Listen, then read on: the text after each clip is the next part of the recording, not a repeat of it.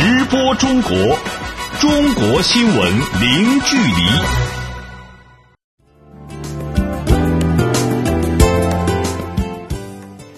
这里是直播中国节目，听众朋友你好，我是张俊。你好，我是杨敏。今天节目的主要内容有：中国国家主席习近平同美国总统特朗普通电话，就中美关系、朝鲜半岛局势交换意见。中国海军远航访问编队启航，赴二十余个国家友好访问。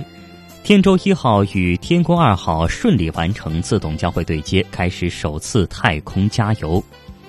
中国公布首批十二个产业转型升级示范区，引领老工业城市可持续发展。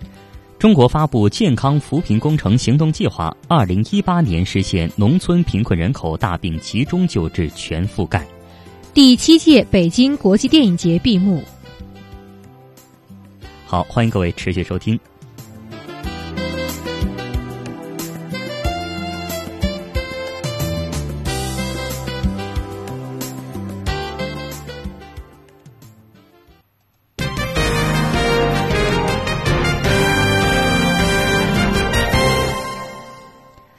二十四号，中国国家主席习近平同美国总统特朗普通电话，就中美关系、朝鲜半岛局势等问题交换意见。在就朝鲜半岛局势交换意见时，习近平强调，中方坚决反对违反联合国安理会决议的行为，同时希望有关各方保持克制，避免做加剧半岛局势紧张的事。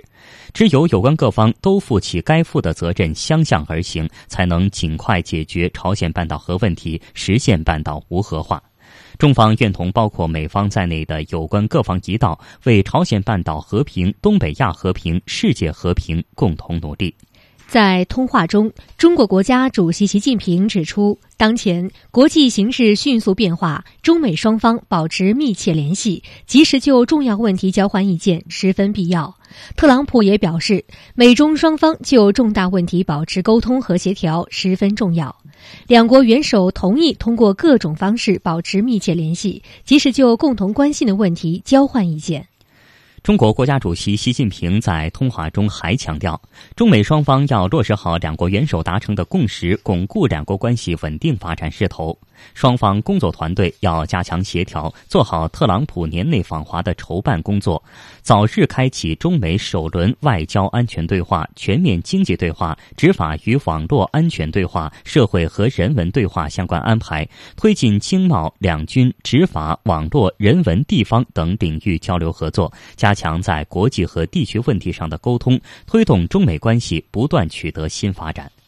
特朗普表示，他对两国关系发展感到满意，对中国人民充满敬意。他期待尽快同习近平再次见面，并期待着对中国的国事访问。中国外交部长王毅二十三号在雅典与希腊外长共同。见证记者的时候，也谈及朝鲜半岛局势。他说：“这一段时间示威对抗的言行已经够多了，需要发出和平和理性的声音。中国不会放弃自己应尽的责任，将继续同各方保持对话协商，为解决半岛核问题继续发挥建设性作用。”王毅说：“中方在朝鲜半岛问题上的立场一贯明确，而且不会改变，那就是坚持实现半岛无核化，坚持维护半岛和平稳定。为此，必须用和平手段来解决半岛核问题。”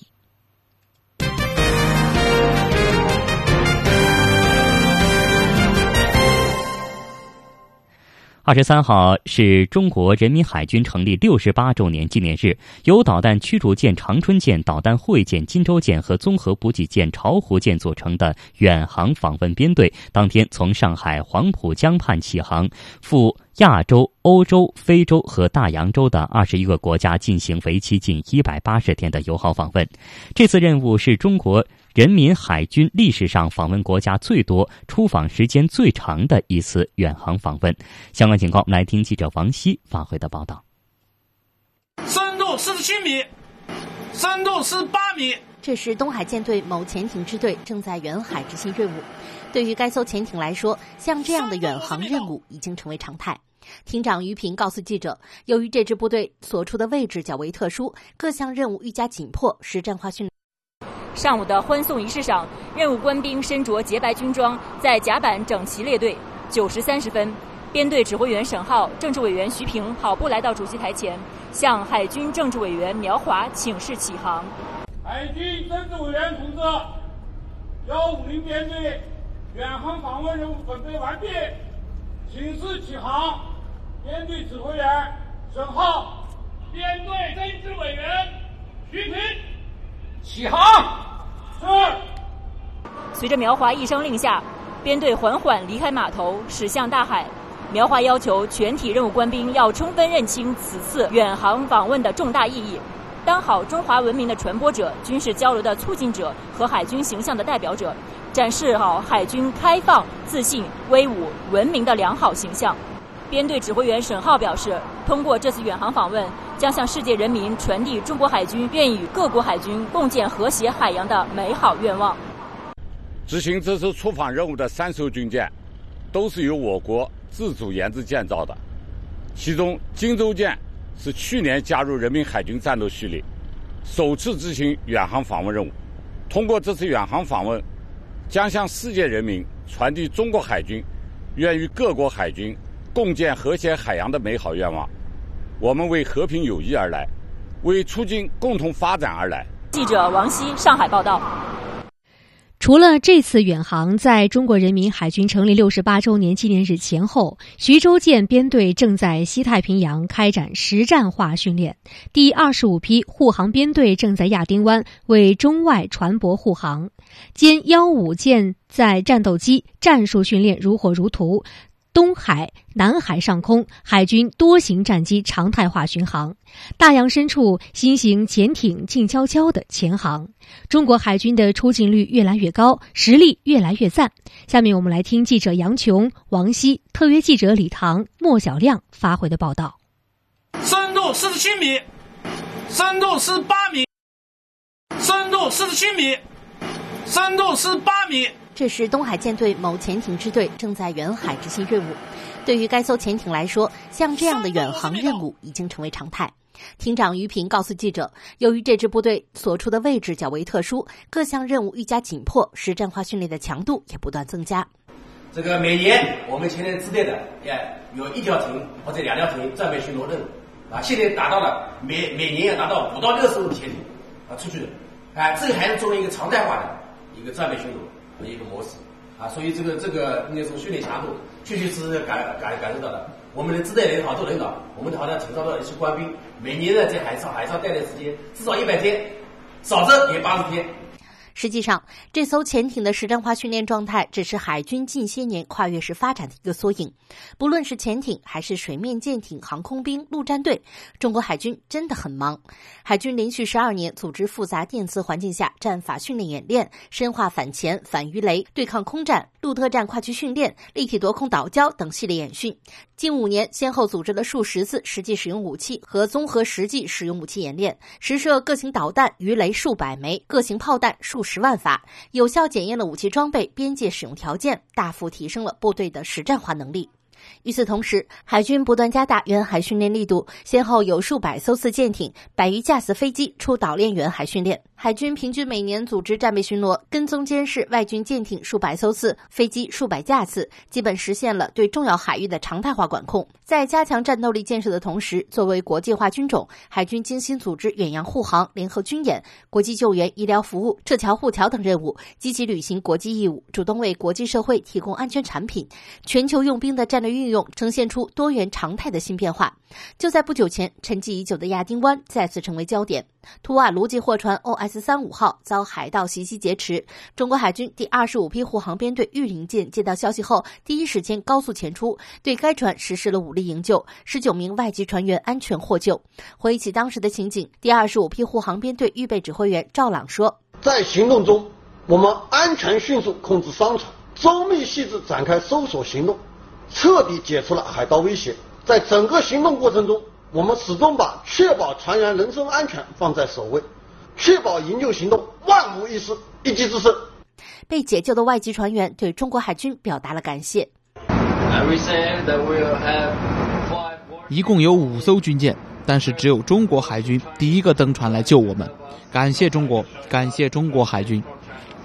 二零零八年十二月以来，海军先后派出二十六批八十三艘次舰艇，近两万两千名官兵执行护航任务，成功为千余批六千三百多艘中外船舶护航，实现了人民海军迈向深蓝、走向远海的大跨越。记者杨琼、王希，特约记者李唐、莫小亮综合报道。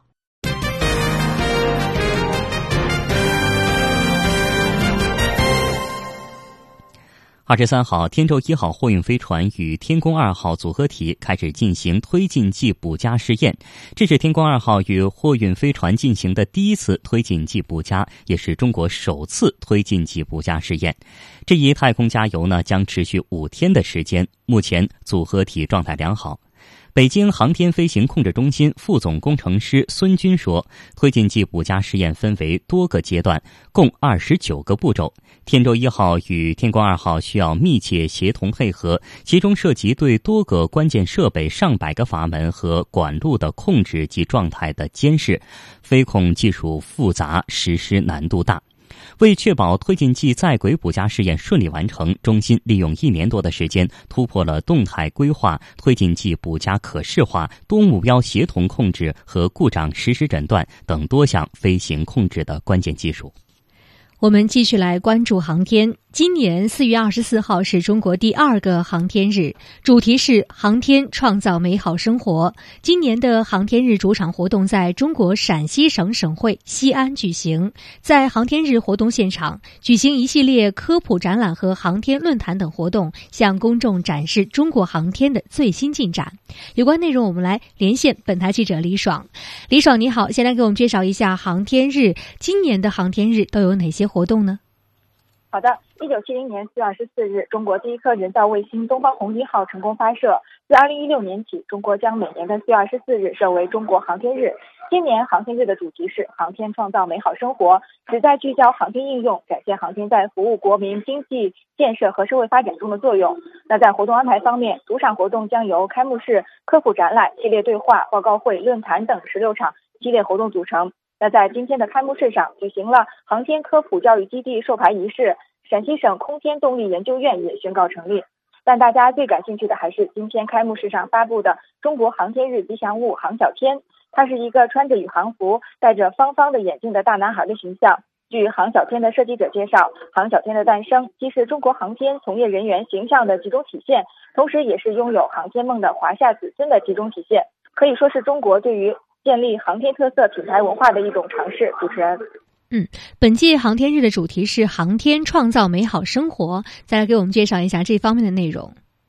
呃，近年来，中国航天事业建设步伐加快，新一代大型运载火箭长征五号首飞成功，神舟十一号载人飞船与天宫二号完美对接，呃，北斗系统服务能力进一步增强，高分三号卫星成功发射等等，这些高大上的航天科技与民众的生活息息相关，不仅惠及百姓生活，成为新的经济增长点。呃，截至目前，中国民用遥感卫星数据分发量累计超过了一千万顶，卫星电视直播用户突破了七千万，北斗终端持有量四百万余套，卫星应用年产值超过了两千亿元人民币。国防科工局总工程师田玉龙介绍说，今年中国还将大力推动卫星应用与大数据、物联网、移动互联网、云计算等新一代信息技术融合，服务新型城镇化、智慧城市、数字海洋等建设。提高基于卫星平台的社会管理与公共服务实施应急能力。此外呢，还将继续大力推动航天技术转化和产业化，完善发展商业卫星、商业火箭和商业地面设施等规范和鼓励政策。主持人，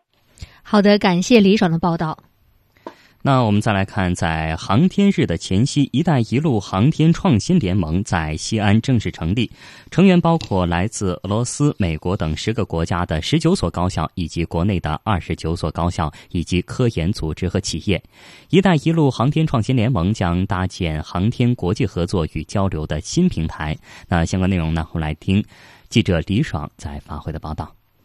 一带一路”航天创新联盟是国际航天领域的高校、科研机构、学术组织在自愿基础上结成的非营利性组织。在当天的成立大会上，共有来自比利时、法国、乌克兰、西班牙、意大利、美国、俄罗斯、阿尔及利亚、埃及和巴基斯坦十个国家的十九所高校，以及国内的二十九所高校及其科研组织和企业自愿加入了这一联盟。近年来，中国与俄罗斯在航天领域内呈现了良好的合作发展态势。此次，俄罗斯共有七所大学加入了“一带一路”航天创新联盟。俄罗斯圣彼得堡航空航天仪器仪表大学副校长康斯坦丁·洛索夫说：“希望未来可以在联盟框架内与中国实现更加积极有效的合作。”二零一六年，中俄两国政府签订了外太空探索和利用技术保护条例。这促进了两国在航天领域的进一步发展。近年来，中国和俄罗斯在航天领域合作密切。目前，两国都拥有自己的火箭和发射场，能独立研制卫星。两国一定会在航天领域开展更多合作。据了解，“一带一路”航天创新联盟旨在推动国际航天领域内的高校、科研机构、学术组织充分发挥各自优势，共享“一带一路”契机，共融“一带一路”格局。“一带一路”航天创新联盟秘书处设在西北工业大学。对于创新联盟的未来发展，西北工业大学校长汪劲松表示：“一是要尽快的建立联盟内合作管理体制和运行机制，努力把联盟打造成为具有国际影响。”参盟单位能够普遍受益的合作实体和有利平台。二是要发展联盟各单位自身的优势，结合地区民族和文化特色，分区域有重点打造形式多样的特色文化交流中心。三是要依靠政府间的合作项目，推动技术转移、产学研用、文化交流和人才培养等方面的深度合作。去年底，国防科工局、发改委出台了关于加快推进“一带一路”空间信息走廊建设与应用的指导意见。意见提出，要加强与国际相关卫星系统合作，主要包括通过空间资源合作、融合发展、数据交换、联合观测等方式，建立“一带一路”宽带通信卫星网络、导航卫星增强系统、气象卫星及高分辨率卫星联合观测系统协同机制等。国防科工局总工程师、国家航天局秘书长田玉龙说。希望通过合作，能够共同构建我们的天基丝绸之路。今天这个联盟的成立非常重要，也是期望能成为中国政府发起的“一带一路”空间信息走廊建设的一个主力军。特派记者李爽西安报道。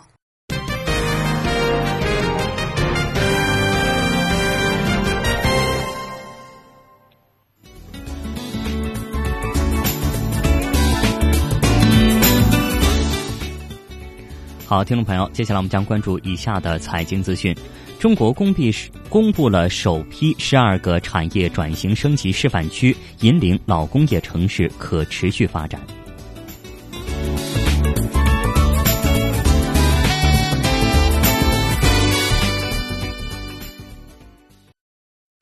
直播中国，中国新闻零距离。来关注一下中国最新的股市和汇市信息。首先是股市方面，二十四号上证指数收报三千一百二十九点五三点，下跌四十三点六二点，跌幅百分之一点三七，成交金额一千九百七十八亿元人民币。深成指数收报一万零九十一点八九点，下跌二百二十二点四七点，跌幅百分之二点一六，成交金额两千一百四十一亿元人民币。香港恒生指数收报两万四千一百三十九点四八点，上涨九十七点四六点，涨幅百分之零点四一，成交金额六百五十五点一亿港元。台湾加权指数收报九千七百一十七点九五点，上涨零点五四点，涨幅百分之零点零一，成交金额六百一十四点一六亿元新台币。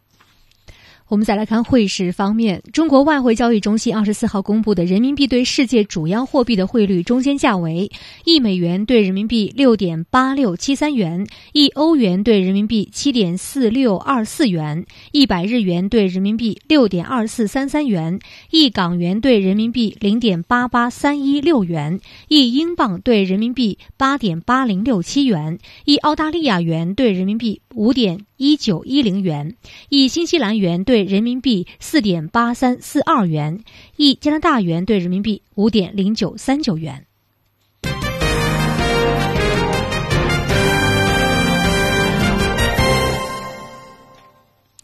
近日。国家发展改革委、科技部等五部门联合印发通知，确定了十二个城市经济区作为首批产业转型升级的示范区，引领老工业城市和资源型城市可持续发展。根据介绍，未来中国将用十年左右的时间，建立健全支撑产业转型升级的内生动力机制和平台支撑体系，构建特色鲜明的现代产业集群。详细内容，我们来听记者肖忠仁发回的报道。近年来，中国官方先后出台了全国老工业基地调整改造和全国资源型城市可持续发展的相关规划。两个规划分别涉及了一百二十个和二百四十二个城市。这些城市历史上因为工业和资源开采而兴起，但随着经济发展进入新常态，问题也逐渐显现。国家发展改革委振兴司司长周建平说：“这些城市呢，一般都存在一个什么情况？就是产业结构啊，都偏重。”那个偏传统，原字号、粗字号的产业居多，这个产业链都比较短，产业集约化程度也比较低。那同时呢，也伴生着很多地方也存在的，就国有企业的活力不足，民营经济发展不充分。市场化程度不高等问题。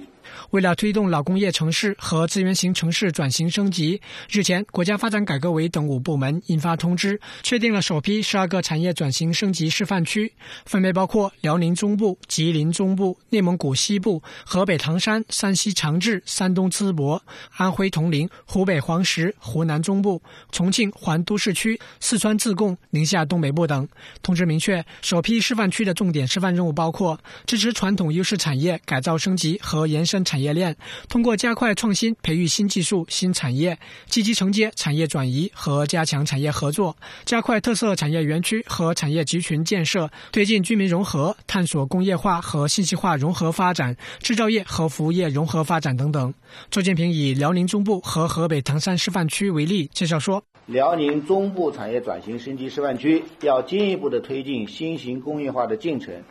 来进一步的探索装备制造等传统优势产业改造升级和延伸产业链的有效途径。另外，我们针对河北省唐山市作为京津冀协同发展的重要区域和钢铁去产能的重点地区的实际，明确了河北唐山产业转型升级示范区要继续探索通过加强与京津等中心城市的合作，来完善城市功能。来推动产业转型升级，继续探索煤炭、钢铁等传统产业的升级和化解过剩产能的有效途径。另据介绍，有关部门也初步确定了在产业创新、投资、金融、土地等方面对示范区的支持政策。具体措施包括支持示范区规划建设制造业的创新中心，加快推进重大科技基础设施高水平创新平台和科技成果转化平台。国家开发银行在融资总量、授信准入等方面也将给予倾斜。在土地政策方面，示范区所在城市将会纳入城镇低效用地再开发试点。在投资政策方面，国家发展改革委将在中央预算内设立专项资金，支持示范区建设等等。周建平还强调，设立示范区重在支持改革创新，探索路径模式，提升产业发展的集约化水平和市场竞争能力，形成可复制经验。记者肖忠仁北京报道。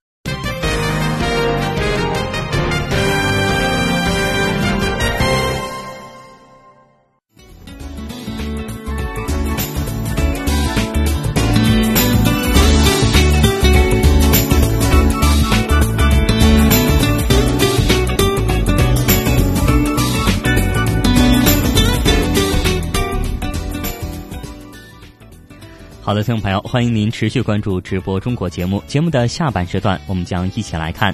中国发布健康扶贫工程行动计划，二零一八年实现农村贫困人口大病集中救治全覆盖；中国去年拦截外来有害生物六千三百多种。听众朋友，您现在正在收听到的是直播中国节目。我们希望各位听友把您感兴趣的话题或者对我们节目的意见或建议，通过电话与我们取得联系。我们的电话是八六幺零六八八九二零三六八六幺零六八八九二零三六。我们期待您的参与。稍后直播中国继续回来，欢迎您持续锁定收听。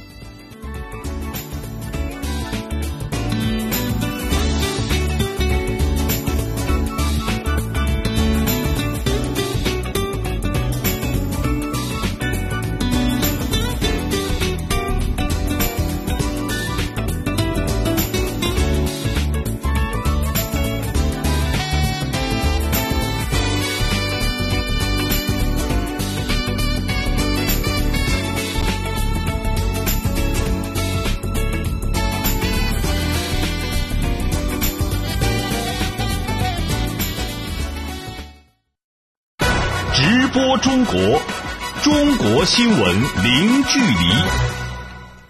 听众朋友，您现在正在收听到的是直播中国节目。节目的下半段时间，我们首先来关注今天的主要新闻。二十四号。中国国家主席习近平同美国总统特朗普通电话，就中美关系、朝鲜半岛局势等问题交换了意见。习近平强调，中方坚决反对违反联合国安理会决议的行为，同时希望有关各方保持克制，避免做加剧半岛局势紧张的事。中方愿同包括美方在内的有关各方一道，为朝鲜半岛和平、东北亚和平、世界和平共同努力。二十三号是中国人民海军成立六十八周年纪念日，由导弹驱逐舰“长春舰”、导弹护卫舰“荆州舰”和综合补给舰“巢湖舰”组成的中国海军远航编队，当天从上海黄浦江畔起航，赴亚洲、欧洲、非洲和大洋洲的二十余个国家进行为期近一百八十天的友好访问。二十三号。中国天舟一号货运飞船与天宫二号空间实验室开始进行推进剂补加试验，这是天宫二号与货运飞船进行的第一次推进剂补加，也是中国首次推进剂补加试验。这一太空加油将持续五天的时间。此前，天舟一号与天宫二号顺利完成了自动交会对接。近日，中国确定了十二个城市作为首批产业转型升级示范区，引领老工业城市和资源型城市可持续发展。据了解，未来中国将用十年左右的时间，在这些城市构建起现代产业集群。中国国家卫计委等有关部门近日共同制定了一份行动计划，计划对患有重大疾病和慢性疾病的贫困人口采取分批分类治疗、签约治疗等模式，进一步推动健康扶贫落实到人、精准到病。记者日前从中国国家质检总局了解到，去年中国全国进境口岸共计截获外来有害生物六千三百多种，一百二十二万次。随着电子商务的发展，在电商上购买的多肉植物、另类宠物等动植物产品，成为国门生物安全的新威胁。第七届北京国际电影节二十三号闭幕。中国电影不成问题的问题斩获最佳编剧奖和最佳男主角两项大奖，而格鲁吉亚电影《卢卡》获得最佳电影奖。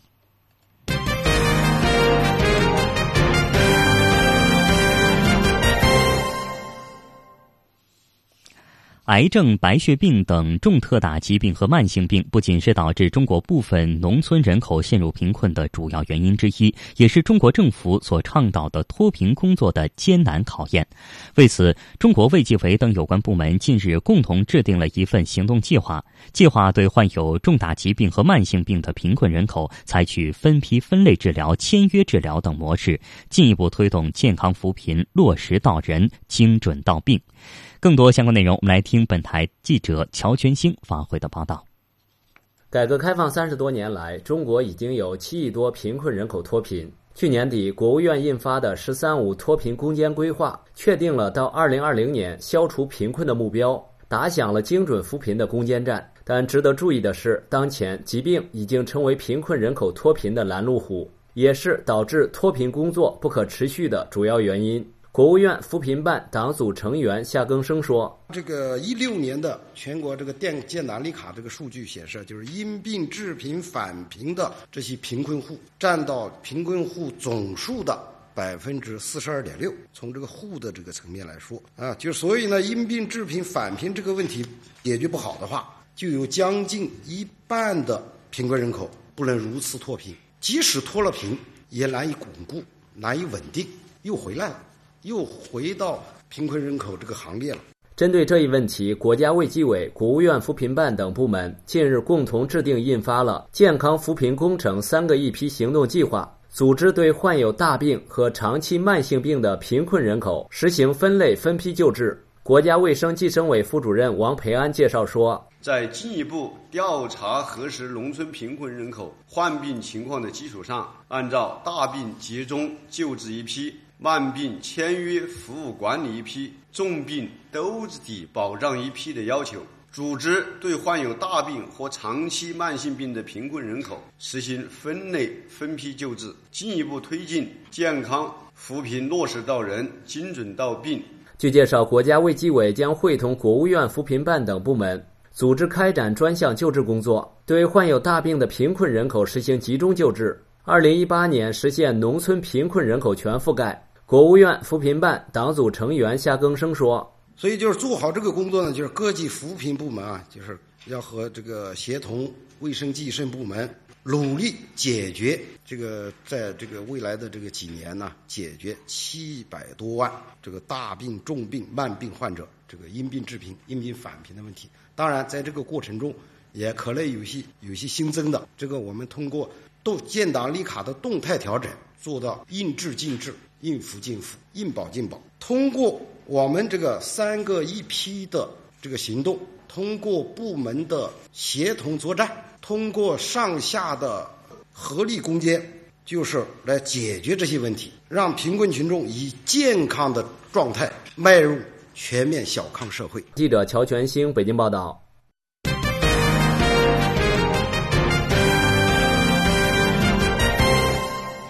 记者日前从中国国家质检总局了解到，二零一六年全国进境口岸共计截获外来有害生物六千三百多种，一百二十二万次。下面请听记者杨琼发回的报道。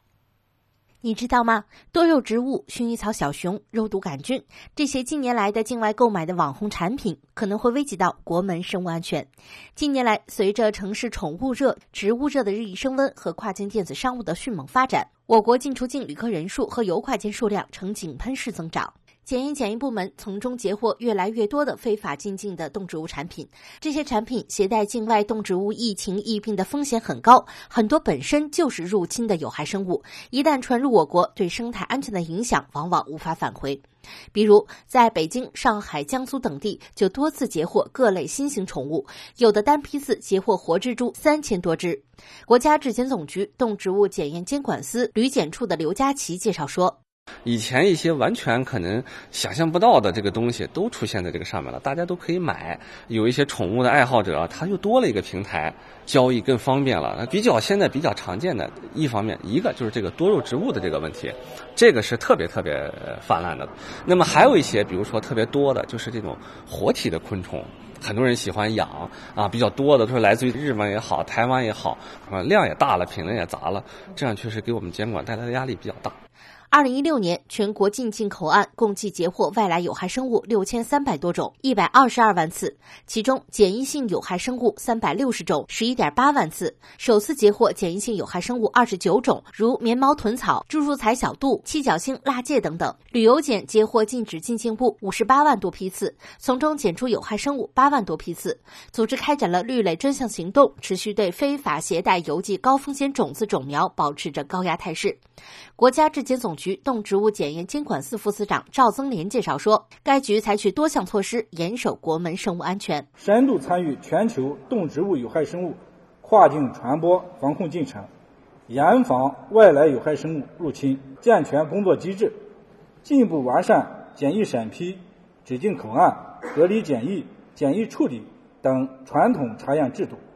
加大采样方法、检疫方法以及快速检测试剂盒。试纸和除害处理装备的研究和应用力度。今年，国家质检总局将加强进口种苗、水果、木材、饲料和供港澳活动物等检验检疫安全把关，调整修订外来有害生物的监测指南，继续开展外来有害生物及重大动植物疫情疫病的监测，重点加强边境地区的马铃薯甲虫、非洲猪瘟等专项监测，在水果进境的口岸、出口水果基地开展检疫性实营疫情监测等等。记者杨琼，北京报道。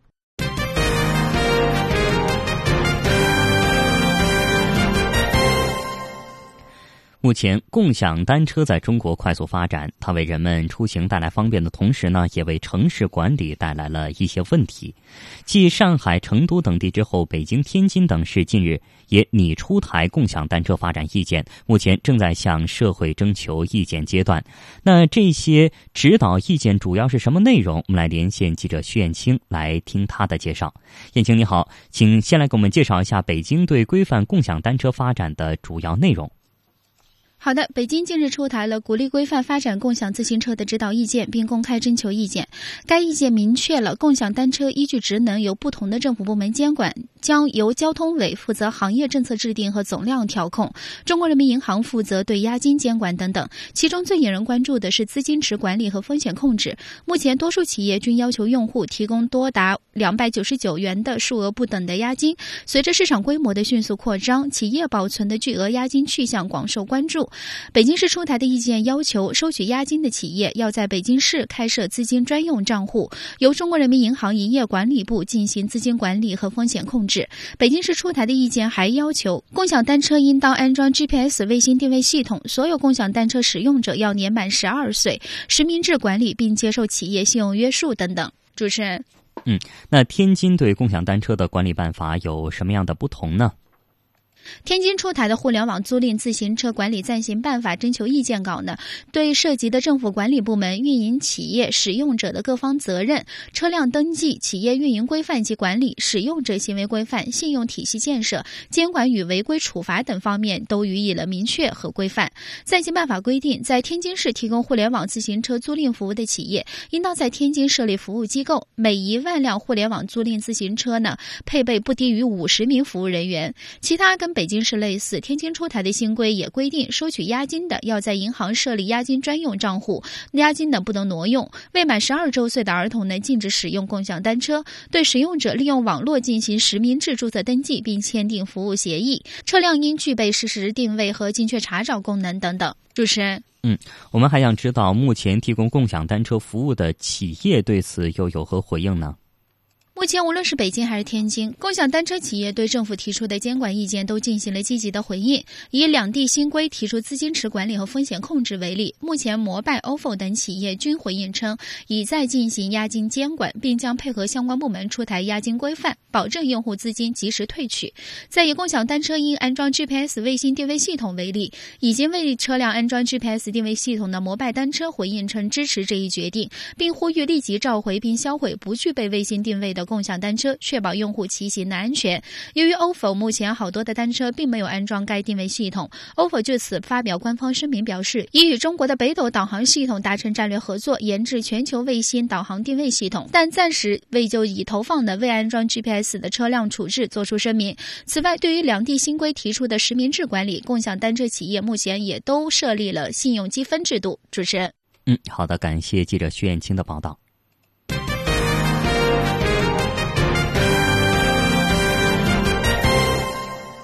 第七届北京国际电影节二十三号正式闭幕，天坛奖全部十个奖项也正式揭晓。其中，一部境内入围电影《不成问题的问题》斩获最佳编剧奖和最佳男主角两项大奖，而格鲁吉亚电影《卢卡》获得最佳电影奖。有关内容，我们来听记者林维发回的报道。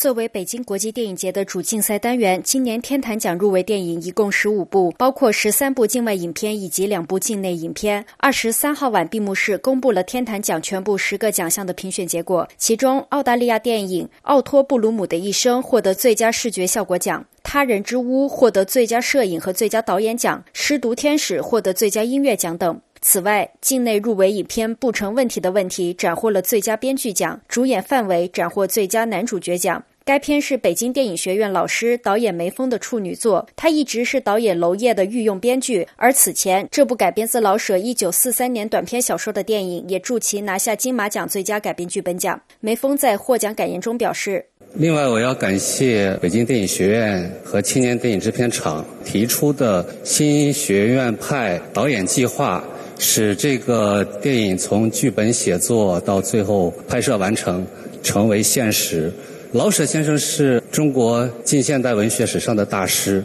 其实我们改编这样大师的作品是很有压力的。怎么在创作里面既要忠实于大师文学作品的原意，然后在我们的创作里面怎么样的努力的去做一点现代性的发挥？其实是在创作过程里面挺感慨的，就是得到的东西很多，因为我们在老舍先生的文学作品里面感受到的是他观察社会的非常独特的角度和描述人性时非常深刻的洞见。最后，感谢在场的所有观众，谢谢大家。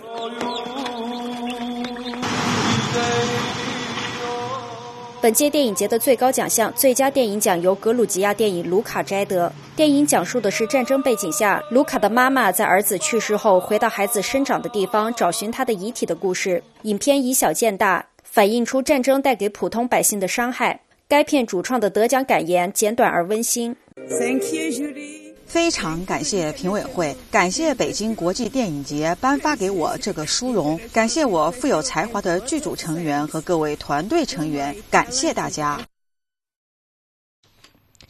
好的，感谢记者林维。那回顾这一周的北京国际电影节呢，可以说是成绩斐然。电影节成功举办了开闭幕式、天坛奖、关注未来高峰论坛等七大主题活动，五百部中外佳作在北京展映一千余场次，那还吸引了超过二十万的民众观影。电影市场在三天的时间里接待中外电影人次三万余人，一百零八家企业的五十六个重点项目达成了签约合作，签约的金额达到一百七十四亿元，同比增长百分之六点九。作为中国最大的国营书店，新华书店如今已经八十岁了。一九三七年四月二十四号，在中国西北，当时中国的革命圣地延安的清凉山下，新华书店开张营业，直到今天。在很长一段时间里，新华书店在中国书店中的地位无可比拟，承载了几代中国人关于书的回忆。如今，随着电商购书以及电子化阅读的普及，实体书店最辉煌的时候。或许已经过去，但徜徉在新华书店里，仍然能感受到不同年龄的中国人在这里传承着阅读的乐趣。我们来听记者林维的详细报道。在新华书店八十周年的纪念日当天，位于北京的王府井新华书店里，与往日相比，并没有什么不同。人们在书架中安静的选购阅读，他们之中有老人，也有孩子。今年六十二岁的毕爷爷说：“新华书店是自己平日里打发时间的最好场所。我图书馆也有图书证，就是没图书馆没有新书，老也借不着，只有上新华书店来看，它有新书。我看的现在就属于那什么军事方面的。我来的频率啊，一个星期来个三三四次，就等于不上班就来。”同样在看书的还有正在读小学二年级的孙玉婷，她最喜欢和妈妈一起逛书店买绘本，她能一口气说出许多绘本的名字：《小马宝莉》里头的云宝、紫月、音乐公主、闪耀盔甲，还有苹果嘉儿、黑猫警长、动画中国里头的哪吒闹海。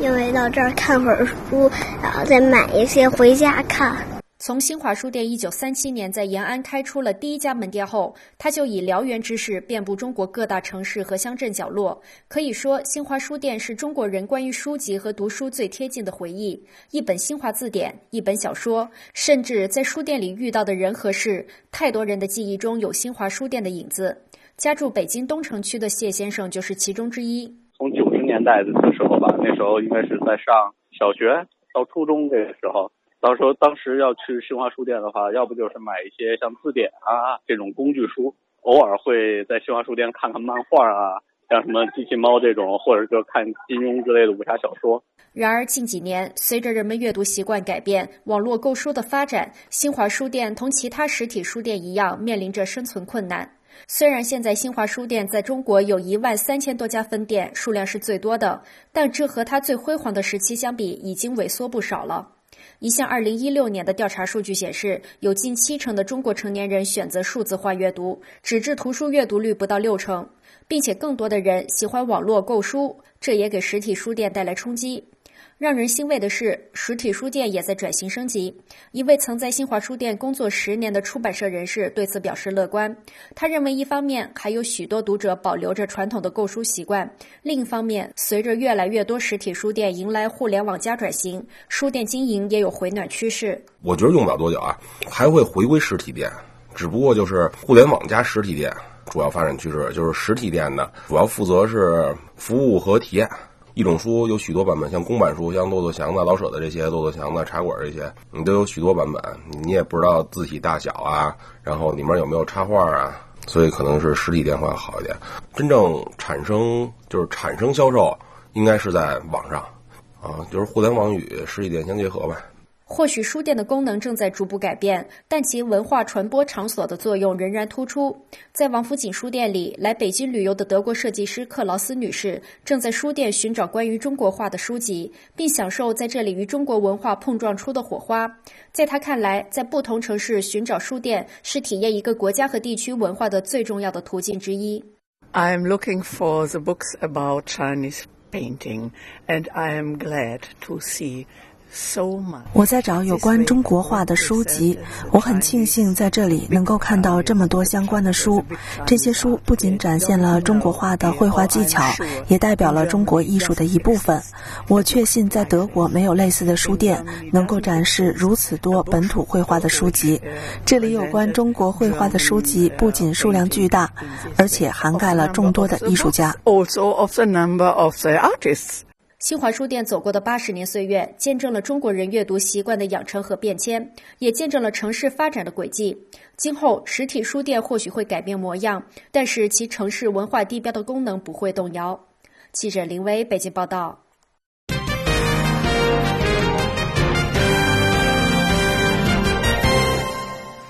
中国计划于今年八月发射一颗由中小学生共同创意设计并动手组装的。立方体卫星“少年星”这颗卫星呢，将按照教育共享卫星的模式，向全国的中学、小学开放使用。今后，全国中小学生在教室里操纵天上的卫星，或许呢，就不再是天方夜谭了。记者二十三号获悉，“少年星”是中国少年卫星计划的一部分。根据介绍，整个计划共有创星、造星、发星、亮星、观星五大环节，于二零一六年四月启动。计划从全国上千所中小学征集到超过十万个创意。少年星技术负责人、九天微星卫星总师刘立坤博士表示，这项计划最重要的不是在技术上教会孩子们如何做卫星，而是引导他们把观察的视角由地面提升到太空，把思维的维度由个人和学校拓展到全人类，唤醒孩子们内心的求知和探索的种子。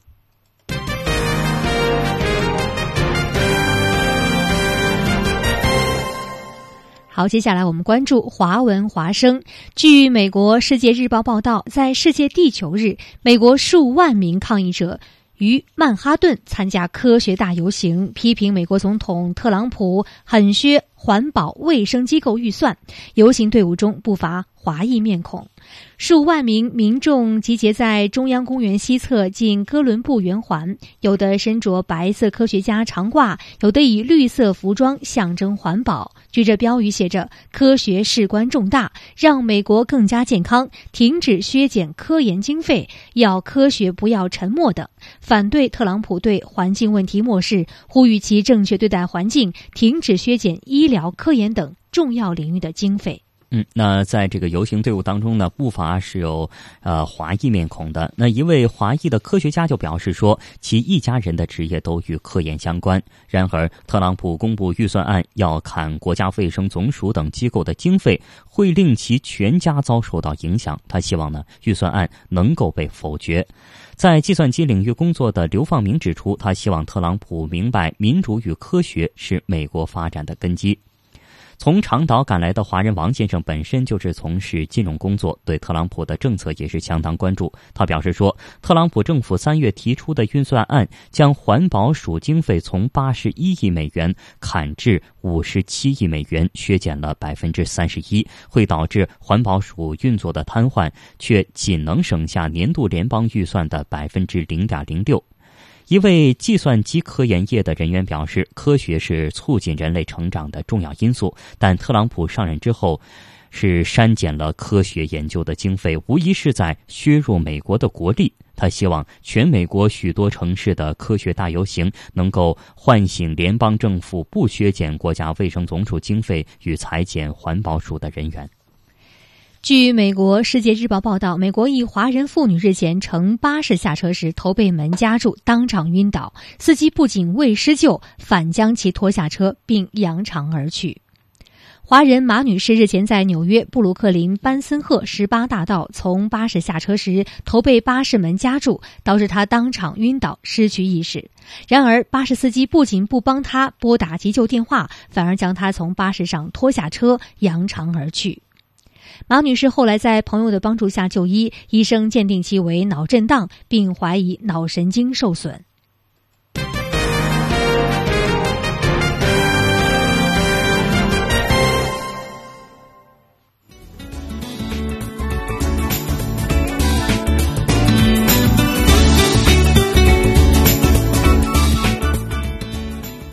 好的，听众朋友，在节目的最后，我们再来一起回顾一下今天节目的主要新闻。中国国家主席习近平同美国总统特朗普通电话，就中美关系、朝鲜半岛局势交换意见。